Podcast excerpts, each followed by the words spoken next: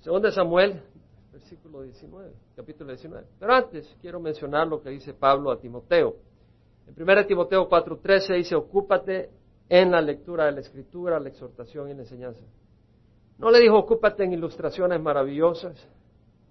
No le dijo, ocúpate en sermones maravillosos. Le dijo, ocúpate en la lectura de la escritura, la exhortación y la enseñanza. Y más y más el Señor me pone a mí la importancia de que sea el poder del Señor el que levante a esta iglesia. No la elocuencia de un predicador, sino el poder del Señor. Que veamos señas, milagros y más que nada un corazón abierto y transformado. En 1 Corintios 2, 1 al 5, Pablo dice, cuando fui a vosotros, hermanos, proclamándoos el testimonio de Dios, no fui con superioridad de palabra o de sabiduría. Si ustedes hoy vienen para oír un bonito sermón, no sé si lo van a oír, pero van a oír la palabra de Dios. Pues nada me propuse saber entre vosotros excepto a Jesucristo y a este crucificado. Y estuve entre vosotros con debilidad y con temor y mucho temblor y ni mi mensaje ni mi predicación fueron con palabras persuasivas de sabiduría, sino con demostración del Espíritu y de poder. Lo hemos visto. Hemos visto el poder del Señor para abrirnos las puertas acá, para la película. Ustedes no saben las dificultades que tuvimos, las llamadas, las puertas que se cerraron.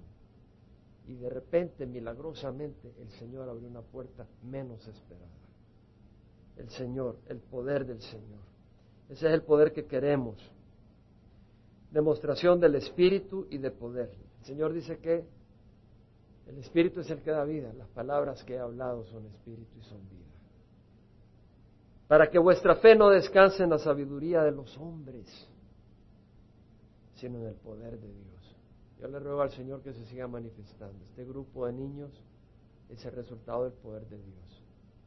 Dios que transforma una vida, Dios que toca otra vida, Dios que trae niños. Y qué hermoso oírlos. Y vamos a ver el próximo domingo el otro ministerio y lo que Dios está haciendo en las vidas acá. Entonces no nos interesa crecer así por crecer. Queremos simplemente que Dios se mueva y transforme vidas. Esa es mi oración. Padre, vengo ante ti con mi congregación, tu pueblo para pedir que realmente tú te manifiestes en enseñanza de tu palabra, simple y sencilla. Señor, quita nuestra maldad de buscar entretenimiento y ayúdanos a escuchar tu voz, Padre. En nombre de Cristo Jesús, aparta el instrumento y Señor, que seas tú el que hable, que nos toque y nos bendiga. En nombre de Cristo Jesús, amén. Segunda de Samuel, capítulo 19, David Sabíamos, ha cometido pecado con Betsabé, cometió adulterio, quedó embarazada, mandó a matar a Urias, porque era claro de que no había sido Urias el que la había embarazado, Urias lo sabía, y para esconder el pecado mandó a matar a Urias. Creía que había escondido su pecado, Natán el profeta lo reprende, lo exhorta, le dice, hey, mira esto, Dios sabe, Dios ve. David se arrepintió, pero el Señor le dice, sabes que la espada no se apartará de tu casa. Y vimos de que se levantó Absalón, su tercer hijo, en armas contra él, se declaró rey en Hebrón, fue a Jerusalén, se acostó con las concubinas de David, su padre, y luego entró a perseguir a David para matarlo. No le importaba matar a la tercera parte del ejército de David, quería matar a David para poder cerciorarse y fomentar y fundar su reino. Pero David huyó hacia Nahanein, al este del Jordán, al noreste, y eh, se encontraron en lo que es el bosque de Efraín, en pelea, y los hombres de David vencieron. Y Joab, contra la petición de David que guardaran respeto y, y cuidado a la vida de Absalón, Joab le tiró tres dardos y diez de sus hombres remataron a Absalón, al hijo de David. Vimos que David al saber la noticia lloró desconsoladamente y ahora ese es el preámbulo para la que vamos a leer ahora esta historia. El capítulo 19 dice que entonces dieron aviso a Joab He aquí el rey llora y se lamenta por Absalón. Y la victoria aquel día se convirtió en duelo para todo el pueblo, porque el pueblo oyó decir aquel día el rey está entristecido por su hijo. El rey estaba entristecido a tal manera que el rey, en su dolor, en su pena, no salió a darle gracias al pueblo que había seguido tras él para protegerlo y, protegerlo a él como rey, fieles a él, pero David estaba embargado de dolor por la muerte de su hijo. Aquel día el pueblo entró calladamente en la ciudad como pueblo que humillado entra a escondidas cuando huye de la batalla. Habían entrado como en derrota, humillado, abatido. El rey no se daba cuenta que estaba cometiendo un error al no salir y felicitar al pueblo y darle gracias. El rey con su rostro cubierto clamaba en alta voz, oh hijo mío Absalón, oh Absalón, hijo mío, hijo mío. Joab entró en la casa del rey y dijo, hoy has cubierto de vergüenza el rostro de todos tus siervos que han salvado hoy tu vida. Joab era el capitán del ejército de David. David era el rey. David era la autoridad puesta por Dios sobre Joab. Pero vemos la actitud de Joab. Joab tenía razón. Pero Joab está hablando en una manera irrespetuosa y fuera de lugar. Hoy has cubierto de vergüenza el rostro de tus siervos, la vida de tus hijos e hijas, la vida de tus mujeres y la vida de tus concubinas, que han salvado tus siervos. Al amar a aquellos que te odian y al odiar a aquellos que te aman. Bueno, David no amaba a los que odiaba, pero amaba a su hijo. Y David no odiaba a los que le amaban, pero en el dolor de la muerte de su hijo se olvidaba de darle gracias a los que habían salido a favor de él. Pues hoy has demostrado que príncipes y siervos no son nada para ti. Qué barbaridad, qué arrogancia la de Joab. Porque ahora en este día sé que si Absalón estuviera vivo y todos nosotros hoy estuviéramos muertos, entonces tú estarías complacido. Palabras más duras. Ahora pues levántate, sal, Absalón ha causado tremendo dolor y Joab le trae más dolor a David, viniendo él y dándole órdenes a su rey. Sal y habla bondadosamente a tus siervos, porque juro por Jehová que si no sales ciertamente ni un solo hombre pasará la noche contigo, y esto te será peor que todo el mal que ha venido sobre ti desde tu juventud hasta ahora. Aquí hay dos cosas que quisiera mencionar. Una, la tristeza de David lo embargaba. Y David en su tristeza falló en ah, reconocer al pueblo que había salido a apoyarlo. Pero era entendible el dolor de su hijo muerto. Pero hay una lección. Y es que el liderazgo tiene demandas. Si usted quiere servir Aquí en esta congregación decimos que el liderazgo son siervos, no son para le laven los pies, le traigan un milkshake, le pinten las uñas, sino que somos siervos. Pero vemos que las demandas del liderazgo, y tiene que usted considerarlo, son tales que sus situaciones personales las lleva con Dios. Sus angustias, sus problemas los lleva a Dios. la situación de un pastor, de unos ancianos, no, para... Son para traerlas a Dios nomás. Porque no se trata del pastor, no se trata del anciano, se trata de la congregación y de Cristo. Dios es suficiente. Segunda de Corintios 12, 9 dice, el que me ha dicho, Él me ha dicho, te basta mi gracia, pues mi poder se perfecciona en la debilidad. Para todo siervo hay suficiente gracia.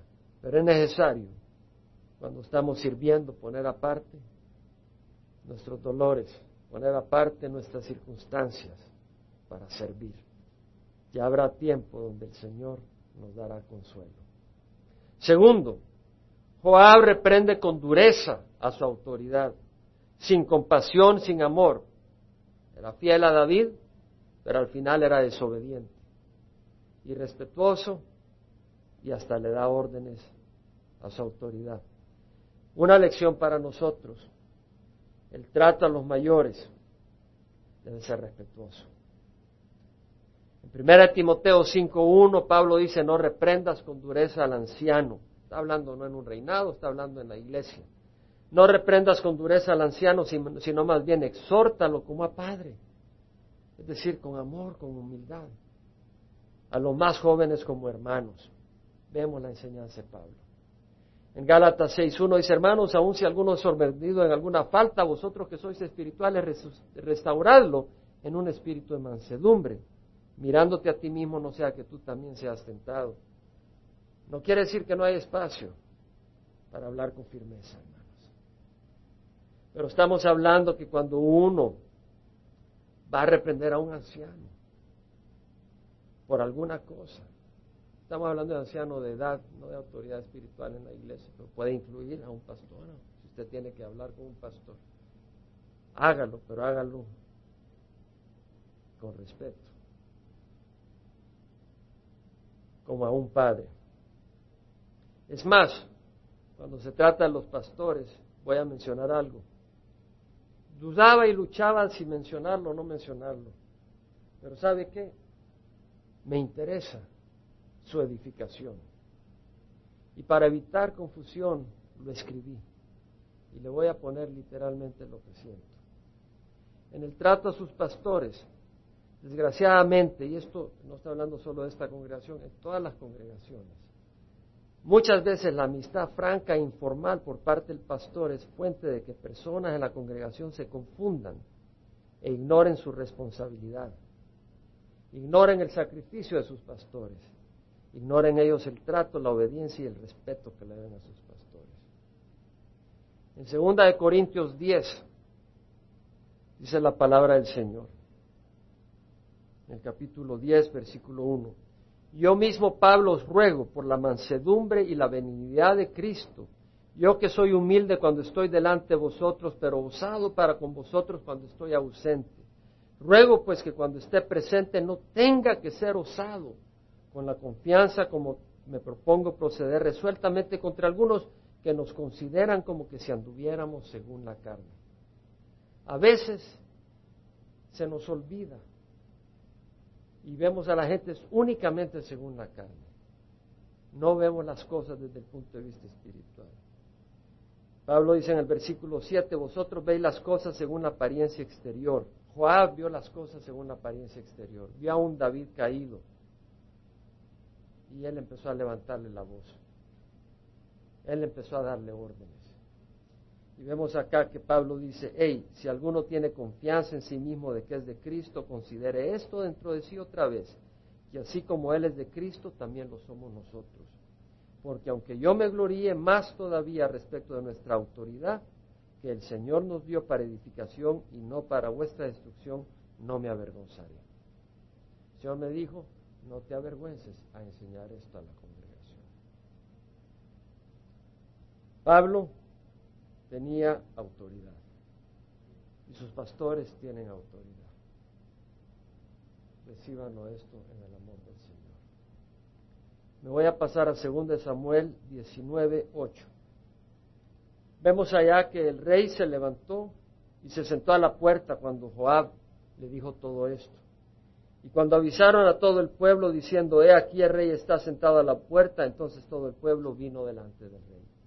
El pueblo vino y recibió ese consuelo, ese ánimo de parte de su rey.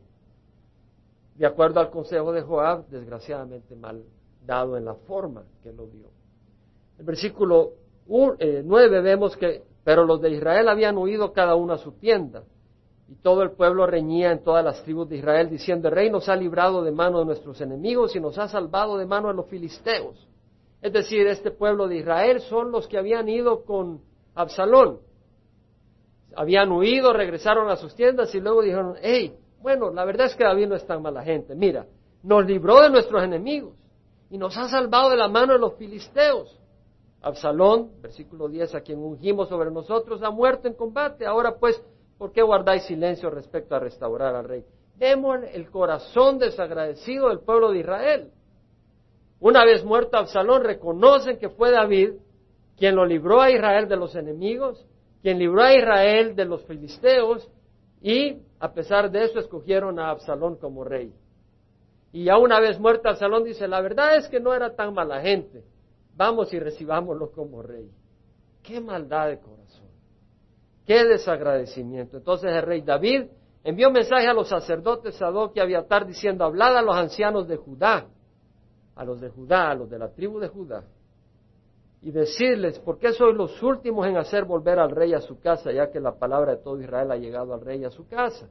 Es decir, David le manda a decir a la tribu de Judá, ustedes ni siquiera me han recibido. Los de Israel ya me dijeron, queremos restaurarlo como rey de Israel.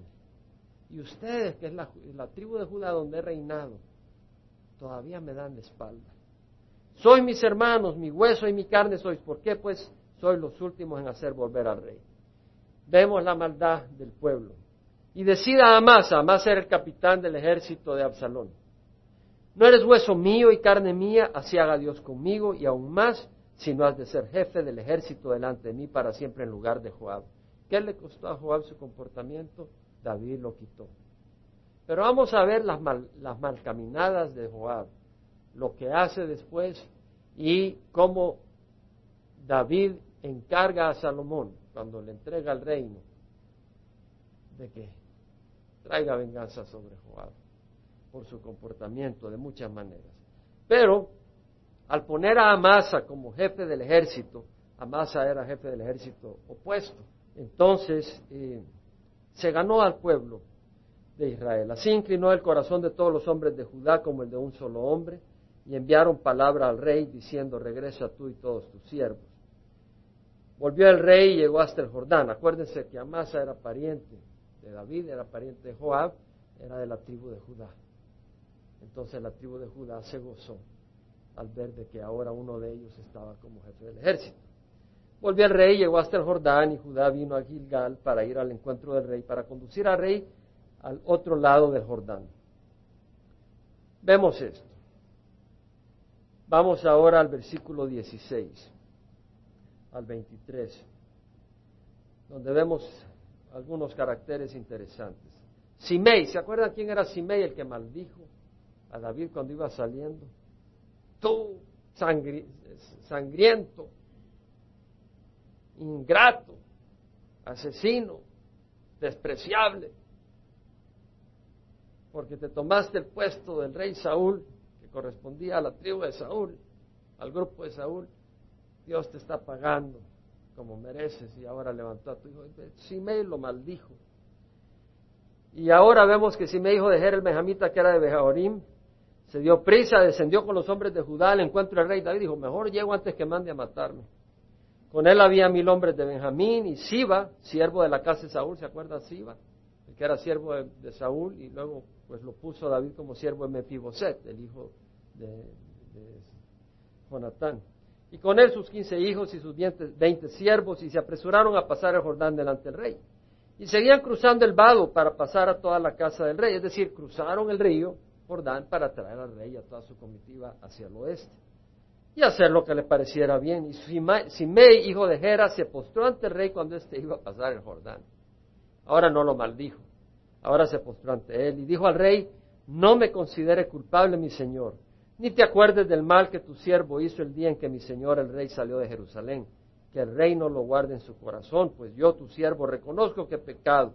Por tanto, he aquí que hoy he venido, el primero de toda la casa de José, para descender al encuentro de mi señor el rey. ¿Creen ustedes que había arrepentimiento en este hombre? No, había miedo, no arrepentimiento. Y es interesante porque David le perdona la vida, pero después le manda juicio. Se la perdona temporalmente. Vemos que Abisai, hijo de Sarbia, respondió y dijo, no ha de morir Simei por esto, porque maldijo al ungido de Jehová. David dijo, ¿qué tengo yo que ver con vosotros, hijos de Sarbia? Siempre este estos hijos de Sarbia querían matar a medio mundo para que en este día me seáis adversarios. ¿He de morir hoy hombre alguno en Israel? ¿Acaso no sé que hoy soy rey sobre Israel? Y el rey dijo a Simei, no morirás, así el rey se lo juró. Bueno, como les digo, hay una, le salva la vida, por decirlo así, David a, Simei, pero no hay arrepentimiento. Yo quiero mencionar de que muchas veces una persona puede decir, ok, ya dejo de tomar, porque ha visto que le trae grandes destrozos, pero no hay arrepentimiento. Es decir, en su vida siguen siendo el rey. O tal vez dicen, ya voy a dejar el adulterio. Pero en su corazón, ellos no se han arrepentido, ellos no han puesto a Jesús en su corazón. Y la prueba es que no hay fruto. Sí dejaron de tomar, sí dejaron el adulterio. Que eso es parte de un fruto. Si tú dices que te has vuelto cristiano y sigues tomando y sigues adulterio, no hay fruto, no es cristiano, estás mintiendo. Pero tiene que haber fruto, tiene que haber amor. En esto conocerán que son mis discípulos por el amor que se tienen unos a otros. Mateo 3, 7, 8 tenemos el recuento cuando vienen los fariseos y los saduceos a ser bautizados por Juan el Bautista. Y Juan les dice, camada de víboras, ¿quién les enseñó a huir de la ira que vendrá? Por eso os digo que deben de dar fruto digno del arrepentimiento. Vemos que el requisito no es el agua, el arrepentimiento. Hay que estar arrepentido para venir al bautizo. ¿Cómo se puede arrepentir un bebé? Los que bautizan a los bebés. ¿Qué arrepentimiento puede tener un bebé para bautizarlo? Pero no importa la edad, 5, 6, 7 años. Si se han arrepentido y entienden lo que están haciendo, gloria al Señor, a bautizarlos. David perdona su vida, pero no olvida. En Primera de Reyes, capítulo 2, versículo 8 y 9. He aquí está contigo Simei, hijo de Gera, le dice David a Salomón. Benjamita de Baurim, él fue el que me maldijo con una terrible maldición el día que yo iba a Mahanaim mas cuando descendió a mi encuentro en el Jordán, le juré por Jehová diciendo, no te mataré a espada, pero ahora no lo dejes sin castigo, porque eres hombre sabio. Sabrás lo que debes hacer con él y harás que desciendan sus canas con sangre al Seol. ¡Wow! David se encargó de justicia. Hermanos, el Señor pide arrepentimiento. ¿Por qué le digo eso? Yo sé que ustedes se han arrepentido. Ustedes han venido a Cristo. Espero. Pero hay muchas personas que no han experimentado arrepentimiento. Dicen, sí, lo siento. Sí, tiran lágrimas de cocodrilo. Pero no muestran arrepentimiento de veras.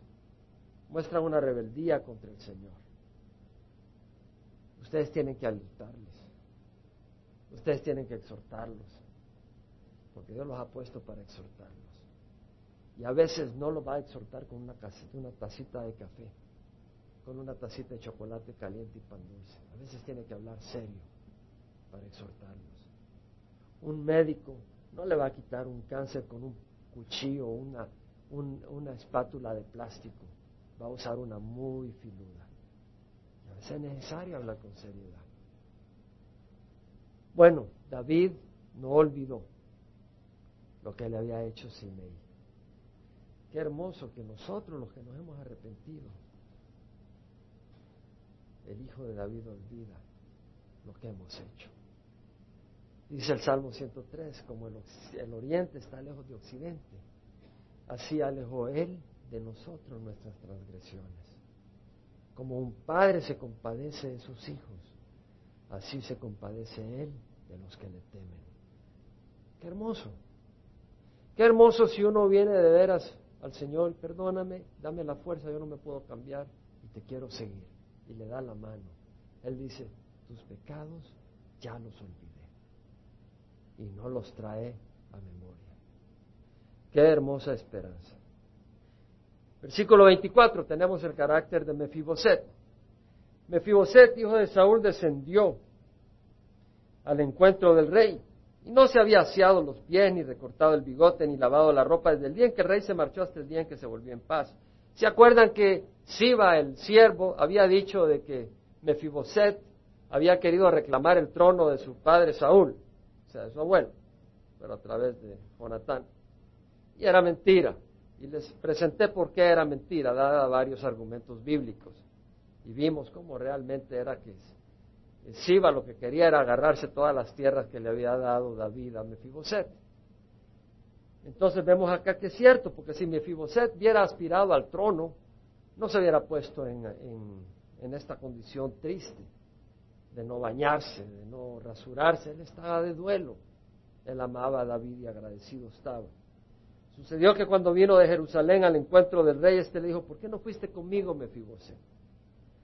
Él respondió, oh rey, señor mío, mi siervo me engañó, pues tu siervo se dijo, me aparejaré un asno para montar en él e ir con el rey. Él no se podía subir a un asno, él estaba sin piernas. Necesitaba que su siervo lo, lo subiera, pero su siervo huyó. Y se fue con dos asnos y mucha comitiva de alimentos y gente para ayudarle o impresionar a David y decir que Mefiboset se había querido rebelar contra él, pero no es así. Le dice, me aparejaré un asno para montar en él e ir con el rey porque tu siervo es cojo pero ha calumniado a tu siervo ante mi señor el rey. Pero mi señor el rey es como el ángel de Dios, haz pues lo que le parezca bien. Vemos Mefiboset con humildad, dice, toda la casa de mi padre no era más que hombres muertos ante mi señor el rey. Es decir, Saúl había perseguido a David y realmente en ese tiempo si un enemigo tuyo tú lo derrotabas o caía, tú matabas a toda su descendencia para que no tuviera percusiones, repercusiones contra uno. Vemos acá que él dice, la casa de mi padre, o sea, mi, padre, mi, abuelo, mi padre, todos, ya estarían muertos. Con todo pusiste a tu siervo entre los que comían a tu propia mesa. ¿Qué derecho tengo todavía para quejarme más del rey? Lea eso nuevo, porque tiene una profunda lección para usted y para mí. ¿Qué éramos antes de conocer a Cristo? ¿Qué éramos con respecto a Dios? Éramos sus hijos, éramos amigos de Jesucristo. Alguien me dice en voz alta, ¿qué éramos? Enemigos, dice la palabra del Señor. Éramos enemigos. ¿Y qué dice acá Mefiboset? Pusiste a tu siervo entre los que comían a tu propia mesa. ¿Nos ha puesto el Señor entre los que comen en su propia mesa? Amén. Cristo Jesús nos ha puesto entre los que comen entre su propia mesa. El banquete viene pronto. ¿Qué contesta Mefiboset? ¿Qué derecho tengo todavía para quejarme más al rey? ¿Qué derecho tiene usted para quejarse al Señor? ¿Qué derecho tiene usted para quejarse al Señor porque le robaron su herencia? ¿Qué derecho tiene usted a quejarse al Señor porque le traicionaron en una relación de amor? ¿Qué derecho tiene usted para quejarse al Señor porque tiene una enfermedad? Si antes era enemigo de Dios y ahora Dios lo ha puesto para comer en la mesa de Jesucristo y nos espera un reino bendito. Es una palabra de ánimo, es una palabra de esperanza. Hermanos, no nos quejemos del Señor. No, yo no me quejo, cuidado. Muchas veces decimos que no, pero lo estamos haciendo, estamos molestos. Y el Señor dice, hey, no te quejes, eras mi enemigo. Mandé a mi hijo a morir en la cruz por ti y ahora te tengo en la mesa de mi hijo. Ya no te quejes.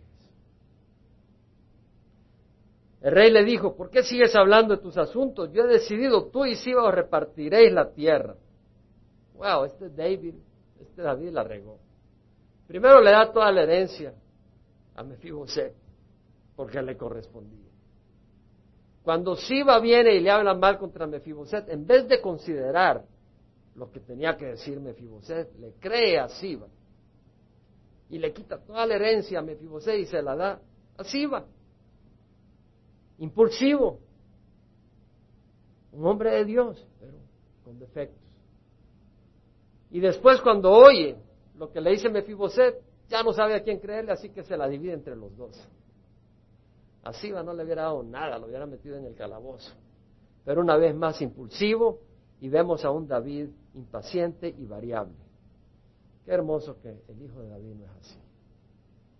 Qué hermoso que Jesucristo es el mismo ayer y hoy y por los siglos. Y si a usted le dio una herencia, no se la va a quitar. Si a usted le dio un don espiritual, no se lo va a quitar. Si a usted le dio una promesa, no se la va a quitar. Usted la puede abandonar. Usted puede abandonar a Cristo. Pero qué estúpido sería. Usted puede abandonar las promesas de Dios, dejando de creerle a Dios. Pero qué tonto sería. Toda buena dádiva y todo don perfecto viene de lo alto, desciende del Padre de las luces. Hermanos, ¿no dice Daniel que brillaremos como las estrellas? Desciende del Padre de las luces, con el cual no hay cambio ni sombra de variación. Qué hermoso que nuestro Dios es el mismo ayer, hoy y siempre. Y tiene la misma misericordia de ayer, hoy y mañana. Eso es hermoso. Vemos entonces que Mefiboset dijo al rey que las tome todas ya que mi señor el rey ha vuelto en paz a su propia casa. Mefiboset estaba satisfecho con su rey, más que con sus pertenencias. Hay muchos que están satisfechos con su rey si tienen sus pertenencias. Barchilai Galadita también había descendido de Rogelim y había cruzado el Jordán con el rey para despedirlo en el Jordán. Barchilai era muy anciano, de 80 años. Este es el que llevó víveres y de todo a David. Un hombre de 80 años.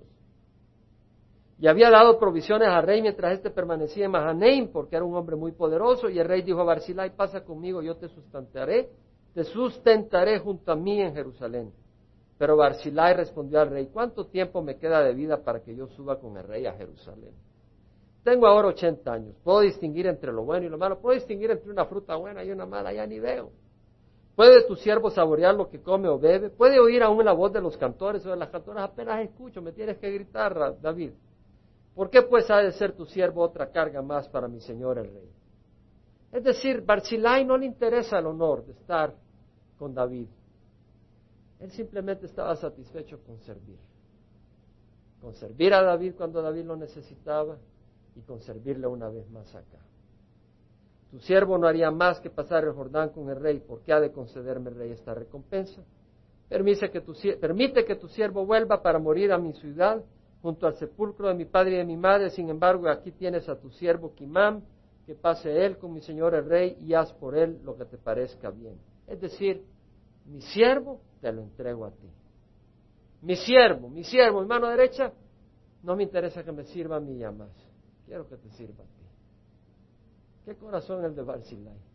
No hay edad para servir al Señor. Puede servirlo de 80 años, puede servirlo de 5 años.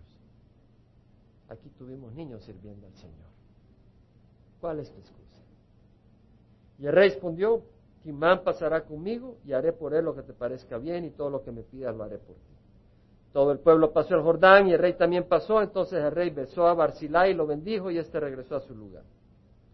Ahora vemos una situación que se desarrolla. El rey siguió hasta Gilgal y Kimán fue con él.